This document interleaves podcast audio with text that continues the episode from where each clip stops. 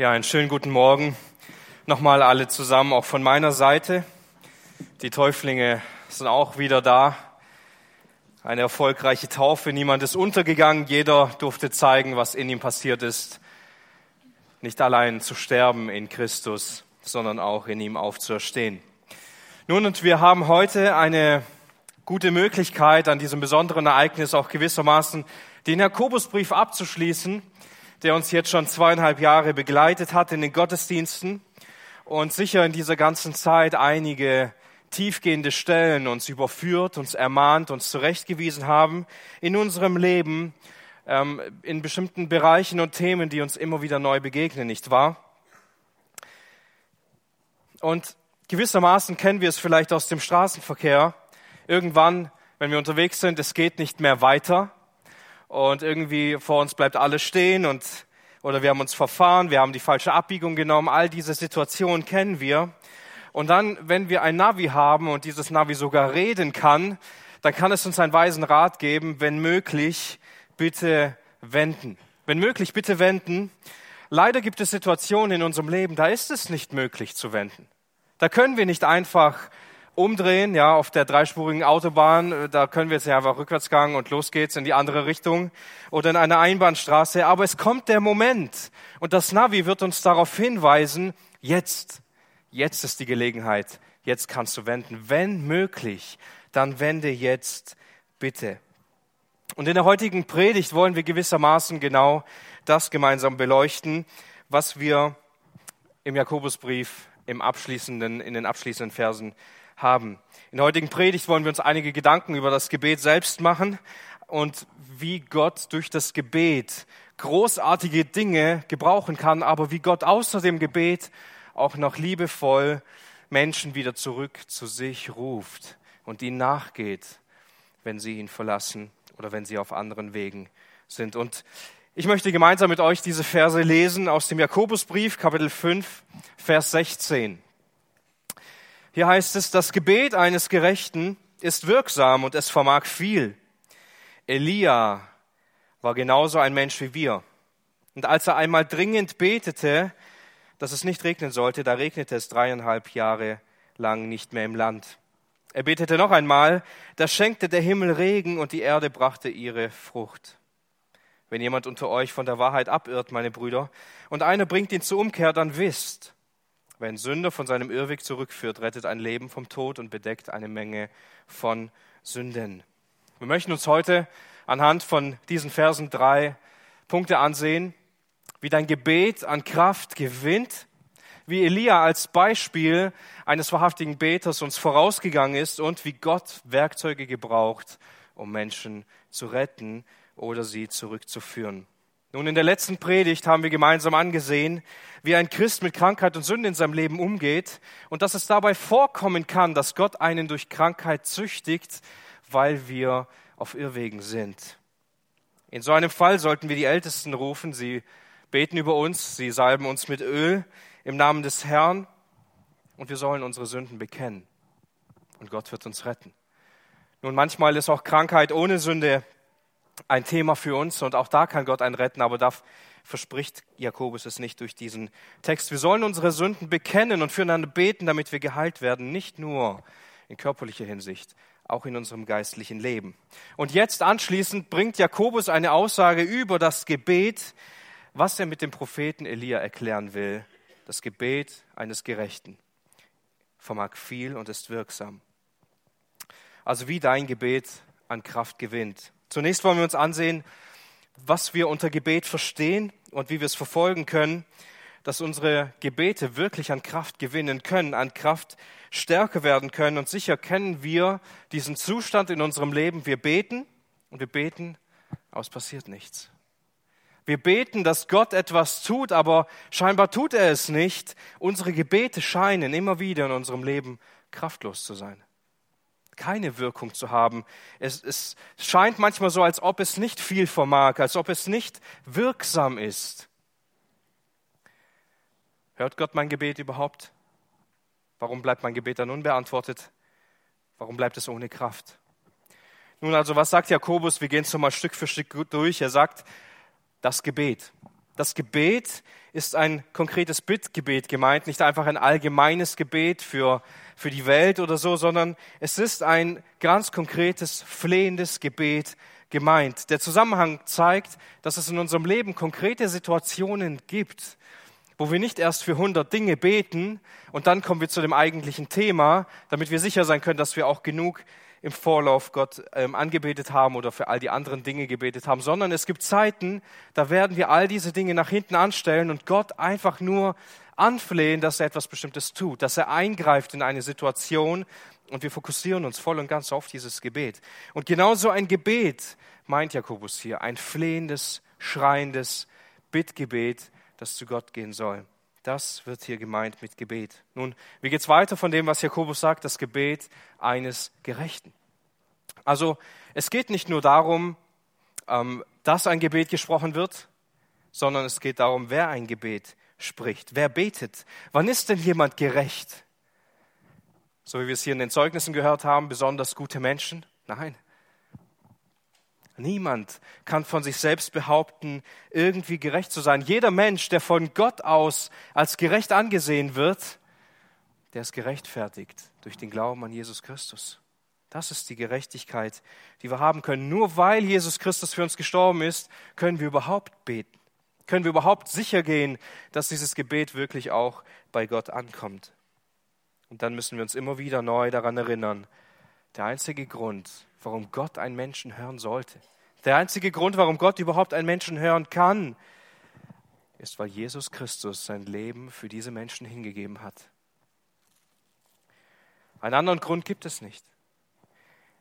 Warum sollte das Gebet von einem gottlosen Menschen, der Gott in seinem Herzen hasst, von Gott erhört werden? Wie sollte er Gottes Willen kennen? Wie sollte er Gott verherrlichen mit seinem Gebet in seiner Gottlosigkeit? Diese Verheißung, das Gebet eines Gerechten gilt für die, die sagen, jetzt lebe nicht mehr ich. Jetzt lebe nicht mehr ich, sondern Christus lebt in mir.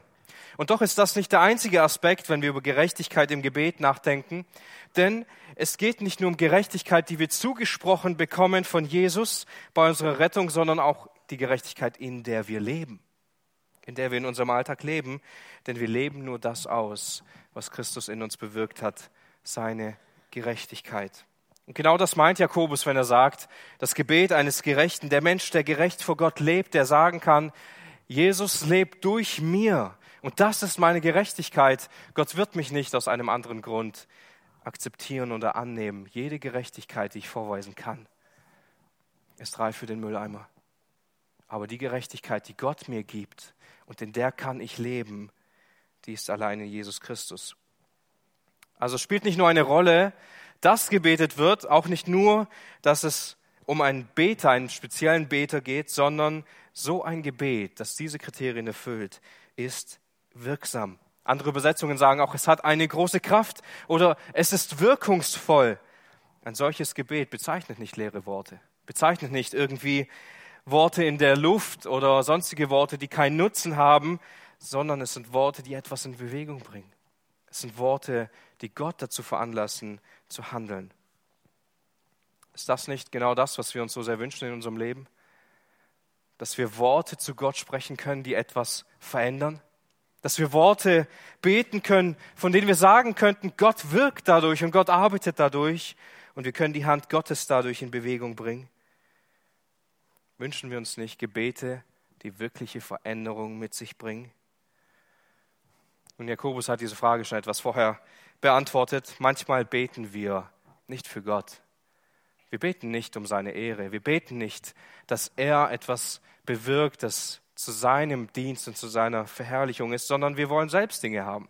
Wir wollen diese Dinge für uns haben und es dreht sich sehr viel um uns, auch in unserem eigenen Gebetsleben. Und Jakobus geht darauf ein in Kapitel 4, indem er sagt, ihr wollt doch nur eure Begierden erfüllen. Ihr wollt doch nur eure eigenen Lüste stillen und deshalb betet ihr.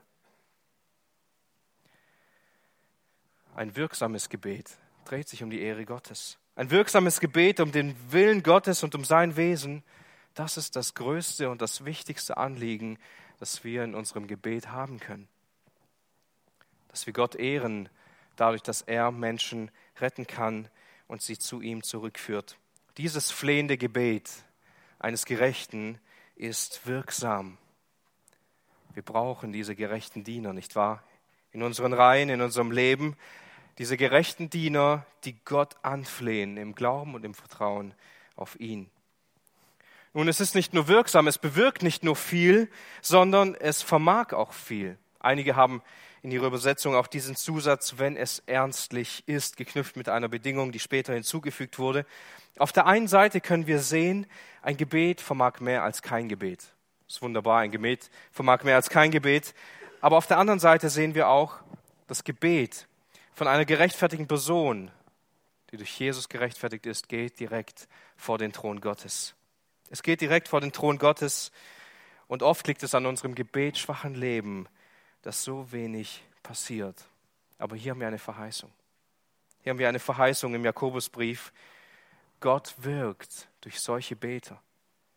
Gott wirkt durch Beter, gerechtfertigte Beter, die wirksam beten, weil sie dabei auf Gott achten.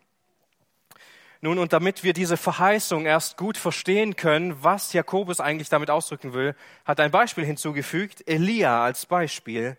Und über Elia wissen wir, dass er gebetet hat, dass es eine ganze Weile nicht regnen soll. Dreieinhalb Jahre. Warum sollte ein Mensch dafür beten, dass es dreieinhalb Jahre nicht regnen soll? Und dann hat er auf einmal wieder Lust auf den Regen und dann betet er und dann regnet es auf einmal wieder. Nein, es ist eine konkrete Geschichte, ein konkretes Beispiel.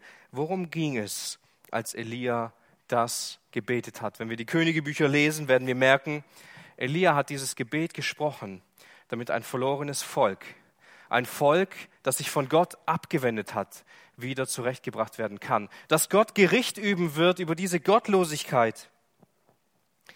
Dieses Ganze gipfelt mit 450 Baalpriestern und Gott wird darüber geehrt und verherrlicht, weil er der alleinige Gott ist und alle dies letztendlich bekennen müssen.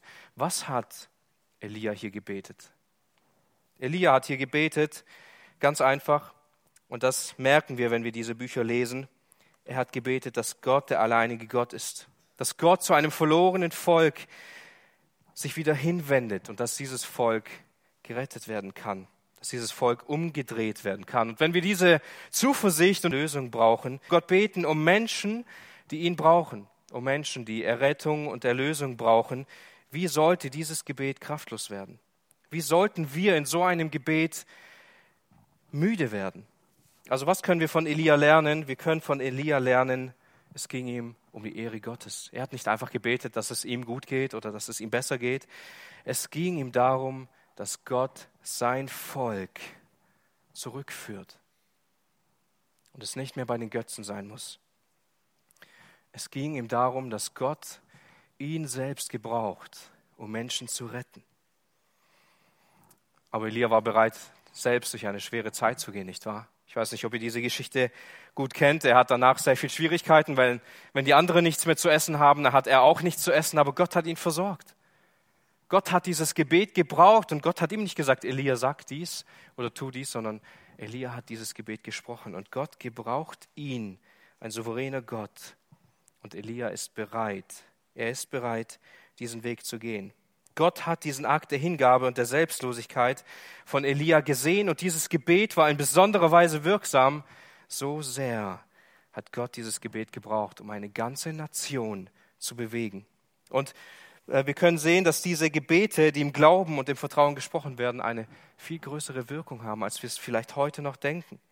Werden wir nicht ermutigt, wenn wir hören, dass Menschen beten und Gott bewegt dadurch Dinge?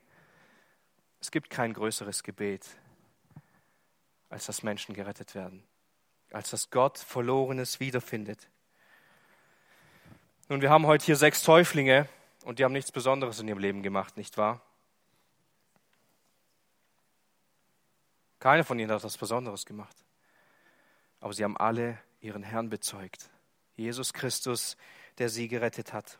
Und nachdem wir das gesehen haben, dass das Gebet eine mächtige Waffe ist, durch die Gott wirken kann, möchten wir im dritten Punkt sehen, nachdem wir sehen konnten, was dieses Gebet bewirkt, was es eigentlich heißt, ganz konkret von Jesus abzuirren.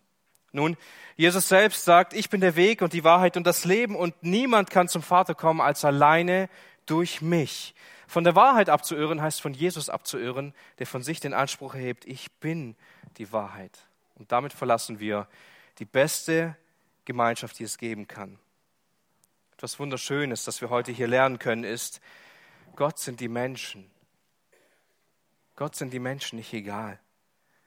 Wenn du vor Gott wegläufst, du bist ihm nicht egal. Er gibt dich nicht einfach frei und sagt, ja, okay, ich habe dir eine Chance gegeben, du hast es nicht geschafft und jetzt musst du selber zusehen, wie du klarkommst. Nein, was ist heute hier passiert in diesem Taufbecken? Das, was in diesem Taufbecken geschehen ist, das ist das Beste, was einem Menschen passieren kann. Durch den Glauben an Jesus Christus sind heute in diesem Taufbecken sechs Menschen gestorben und haben neues, ewiges Leben. Das haben sie dadurch gezeigt, dass das in ihnen passiert ist. Ein Leben in der Wahrheit. Nicht fern von der Wahrheit. Ein Leben im Glauben an Jesus Christus, was er getan hat. Und ich kann dir sagen, wenn du heute vor Gott wegläufst, wenn du heute vor Gott wegläufst, er geht dir nach. Er kann dir nachgehen, weil Gott einfach so ist. Er ist nicht beleidigt. Er ist nicht beleidigt, wenn du ihm den Rücken zudrehst. Er hat heute noch Gnade übrig. Was tut Gott? Ganz oft tut er es auf so wunderbare Weise. Er gebraucht Menschen, um andere Menschen wieder zurückzugewinnen. Kennt ihr nicht diese Menschen, die für uns beten, wenn wir zu schwach sind? Kennt ihr nicht diese Menschen, die sagen können, lieber Bruder, komm doch zurück in die Gemeinschaft deines Herrn. Löst dich von deiner Sünde. Egal wie weit wir von Gott entfernt sind, wir können nicht vor ihm fliehen. Wir können nicht vor ihm weglaufen. Und manchmal suchen wir nach einer passenden Gelegenheit umzukehren und es gibt keine. Die Predigt trägt den Titel, wenn möglich, bitte wenden. Wenn wir uns verfahren haben, dann suchen wir nach einer passenden Gelegenheit. Und uns allen geht es gewissermaßen so. Aber es gibt diese passende Gelegenheit nicht, nicht wahr?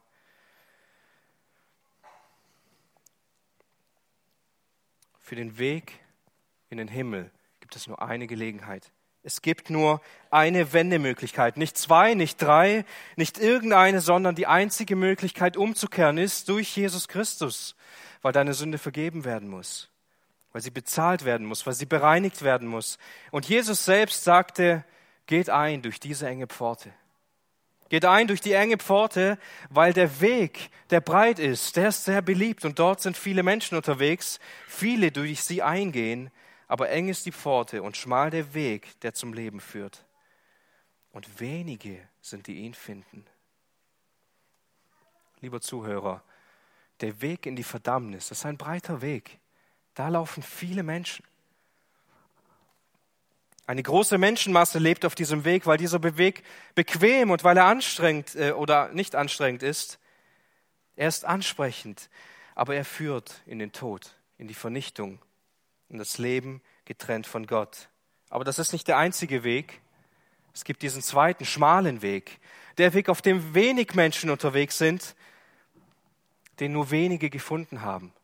Es gibt nur einen, eine Möglichkeit, diesen Weg zu finden die Wahrheit zu kennen, Jesus zu kennen, bei Jesus selbst zu sein. Die einzige Möglichkeit zur Umkehr zu kommen und gerettet zu werden ist Jesus Christus, sein gerechtes Leben, sein gerechter Tod, sein Leiden und Sterben für deine und meine Sünde. Der Zorn Gottes, den er erduldet hat, während er an diesem Kreuz hing. Er hat dafür bezahlt. Er hat alle diese Sünden bezahlt, damit wir auf diesem engen Weg gehen können damit wir durch seine Pforte, die enge Pforte gehen können und darauf leben können. Jesus selbst ging uns Sünder nach, nicht wahr? Es ist der, der die 99 zurücklässt, um dieses eine verlorene Schaf wiederzufinden. Es ist der, der die Kranken sieht und die Schwachen und der all deine Sünden sieht und er sagt, ich komme nicht zu den Gerechten, ich komme nicht, die glauben, die sind besser als alle anderen, sondern ich komme zu denen, die ihn brauchen. Zu denen, die an dessen Und was ist die Verheißung dessen? Es wird eine Seele gewonnen. Es werden Sünden zugedeckt. Sie werden wörtlich vergeben. Kennen wir das nicht zu gut in unserem Leben? Wenn es eine ganz schwierige Situation gab und irgendwann kommen wir dahin, dass wir sagen können, ja, ich freue mich. Es fällt mir eine Last von meinem Herzen, weil ich weiß, dass mir vergeben ist. Ich weiß, dass eine Beziehung wieder in Ordnung gebracht wurde. Nur Jesus kann unsere Schuld zudecken. Nur er kann das tun, nur er kann uns retten. Manchmal merken wir gar nicht, dass wir uns von Gott entfernen, nicht wahr? Es passiert einfach, Stück für Stück, ganz langsam. Ich erinnere mich sehr gut an eine Wanderung, die schon viele Jahre her ist. Und in dieser Wanderung, die habe ich mit zwei Brüdern aus der Gemeinde gemacht, die sind beide nicht mehr hier. Ähm, die sind zwar zurückgekommen von der Wanderung, aber sie sind schon ein paar Jahre nicht mehr bei uns in der Gemeinde und dienen woanders. Auf jeden Fall hatten wir uns spontan vorbereitet und sind losgezogen. Also spontan heißt Lust auf Wandern, ja okay, Abfahrt in 30 Minuten, so ungefähr war das. Und wir sind dann ins Allgäu gefahren und ähm, wir hatten gute Gemeinschaft, schlechte Kleidung, schlechtes Wetter. Und ähm, in dieser ganzen Zeit, in dieser ganzen Wanderung, ich hatte keine Ahnung von Wandern zu diesem Zeitpunkt, ich hatte eine Karte ausgedruckt zu Hause, wo die Wanderung, äh, die Wanderroute aufgezeichnet war. Und wir liefen anhand von dieser Karte.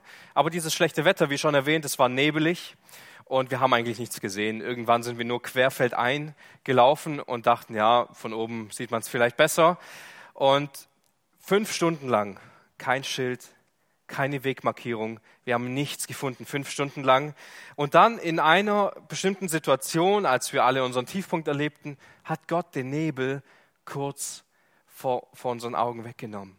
Und wir gucken runter an diesen Berg und wir sehen einen See. Perfekt, Anhaltspunkt. Ich gucke auf die Karte, kein See. Wir haben uns so weit von dieser Karte verlaufen, wir sind so lange in die falsche Richtung gelaufen, dass da ein großer See nicht mal auf meiner Karte zu finden war. Aber es war hilfreich für uns, weil in dem Moment, als Gott uns die Augen geöffnet hat, wussten wir, lauf auf keinen Fall weiter in diese Richtung, sondern du bist auf der völlig falschen Seite. Wir waren lange unterwegs. Wir sind irgendwann zurückgekommen, weil Gott uns Orientierung geschenkt hat, nachdem wir mehrmals wirklich ernstlich gebetet haben. Und irgendwann sind wir zurückgekommen. Durchnässt, völlig erledigt hungrig und mit riesengroßen verletzten Ego. Aber wir sind zu Hause angekommen. Wir wussten, diese Geschichte erzählen wir besser erstmal niemandem. Das wussten wir, aber am Ende waren wir zu Hause. Obwohl wir uns verlaufen haben, obwohl es eine schwierige Zeit war, diese Wanderung, am Ende hat Gott uns die Augen geöffnet und wir durften umdrehen in die richtige Richtung. Und das kann ganz kurz sein. Du weißt gar nicht, du läufst in die falsche Richtung. Du weißt es gar nicht, aber Gott zeigt es dir vielleicht nur in einem einzigen Moment. Und das ist die Gelegenheit, durch Jesus Christus umzukehren. Ich weiß nicht, wie es euch geht, wenn ihr so frisch getaufte Täuflinge seht, ob ihr dann denkt, wie es bei euch in eurem Leben war. Oder vielleicht denkt ihr erstmal drüber nach, ob es, ja, was für ein Thema es für euch ist. Aber sehen wir uns nicht manchmal danach, diese Freude zu haben, wenn wir frische Gläubige sehen, wie sie sich freuen in Christus. Manchmal merken wir gar nicht, wie wir uns von Gott entfernen. Und Jakobus, er schreibt all diese, all diese Worte auf, um uns zu zeigen, lebt so in eurer Beziehung mit Jesus. Lebt all diese Dinge aus. Und so habe ich mir zum Schluss gedacht, euch ein paar Fragen zu stellen durch den ganzen Jakobusbrief hindurch was es bedeutet, in ihm zu leben. Vielleicht freust du dich nicht, wenn Anfechtungen in deinem Leben kommen, wie Jakobus schreibt, und du dadurch keine Standhaftigkeit bekommst. Vielleicht freust du dich nicht, weil Gott, weil du Gott dafür ähm, ja, schuldig machst oder weil du Gott dafür verantwortlich machst. Vielleicht nimmst du Gottes Wort nicht mit Sanftmut auf und du liest es gar nicht mal in deinem Leben. Vielleicht lebst du nur da nach Gottes Wort, wo es dir passt. Und in den anderen Bereichen bist du nur Hörer, kein Täter des Wortes.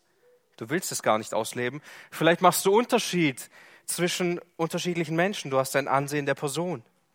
Vielleicht verlässt du dich auf einen toten Glauben. Ein toter Glaube, der nicht in Jesus Christus gegründet ist, sondern in dir selbst. Vielleicht versündigst du dich durch deine Zunge, weil sie viel Verderben in deinem Leben anrichtet. Vielleicht verlässt du dich nur auf deine irdische Weisheit, die aus der Welt ist, und kennst gar nicht die Weisheit, die oben ist. Vielleicht lebst du im Streit und du gibst Begierden nach.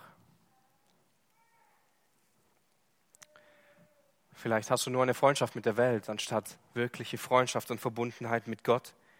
Vielleicht gehst du deiner Sünde aus dem Weg und gehst Kompromisse in deinem Leben ein. Du lebst dein Leben ohne Gott und planst es auch ohne ihn. Du benutzt Reichtum, um Schätze auf Erden zu sammeln. Du freust dich nicht, wenn Jesus wiederkommt. Du betest nicht in Freuden und in Leiden und in Krankheit, sondern versuchst selbst mit deiner Krankheit klarzukommen. Du bemühst dich nicht um Geschwister, die auf anderen Wegen gehen. Auch wenn wir immer wieder das Gefühl hatten, dass Jakobus hart geschrieben hat, das sind Prüfsteine für uns, wo wir uns von Gott entfernen. Und er schließt seinen Brief nicht mit einer Ermahnung, sondern mit einer Verheißung, eine Verheißung, wenn wir fallen, wird Jesus uns durch Menschen zurückführen, durch die er uns retten will. Und heute ruft Jesus uns neu zu, wenn du müde bist, wenn du schwach bist, wenn du in deinen Krankheiten, in deinen Sünden liegst, er sagt, komm zu mir, ich gebe dir die Ruhe. Wir können sie nirgendwo anders bekommen. Es ist seine Stimme in unserem Ohr, wenn es möglich ist. Öffne deine Augen und kehr um. Und ich will uns heute neu darüber ermutigen, nachzudenken, was wir heute hier gesehen haben. Jeder Täufling hat uns heute das Evangelium gezeigt. Hat uns das Evangelium gezeigt, so wie Jesus gestorben und auferstanden ist, kann er uns heute ebenso neues Leben schenken. Jesus sagte in einer wortwörtlichen Totenauferstehung von Lazarus zu Martha folgende Worte. Ich bin die Auferstehung und das Leben. Wer an mich glaubt, wird leben, auch wenn er stirbt. Und jeder, der lebt und an mich glaubt, wird nicht sterben in Ewigkeit. Glaubst du dies? Sie spricht zu ihm, ja Herr, ich glaube, dass du der Christus bist, der Sohn Gottes, der in die Welt kommen soll. Das ist die alles entscheidende Frage, die übrig bleibt.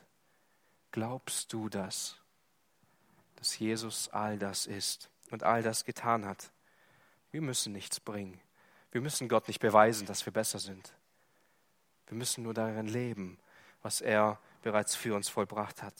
Es ist eine Frage, eine Frage, die über Leben und Tod entscheidet.